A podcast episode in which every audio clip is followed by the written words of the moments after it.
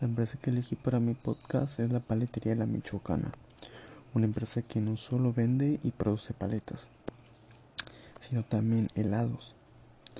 De acuerdo a su clasificación, uno de los costos directos para la producción de sus paletas sería la fruta, principalmente porque es el principal insumo para la elaboración de las paletas, ya que las paletas y los helados son 100% naturales. La leche también porque gran variedad de paletas llevan leche.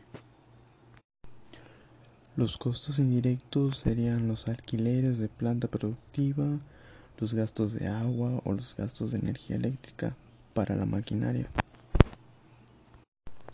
En costos variables estarían la leche, el azúcar, las envolturas para las paletas, ya que depende de cuánto se produzca. Las máquinas que se encargan de ponerles el empaque a las paletas, los refrigeradores y las hieleras, donde se encargan del proceso de maduración de la paleta, son costos fijos. El agua es muy importante para el lavado de frutas y va incluido en otros procesos de producción, como los frescos de las mezclas de frutas. Sería un costo controlable.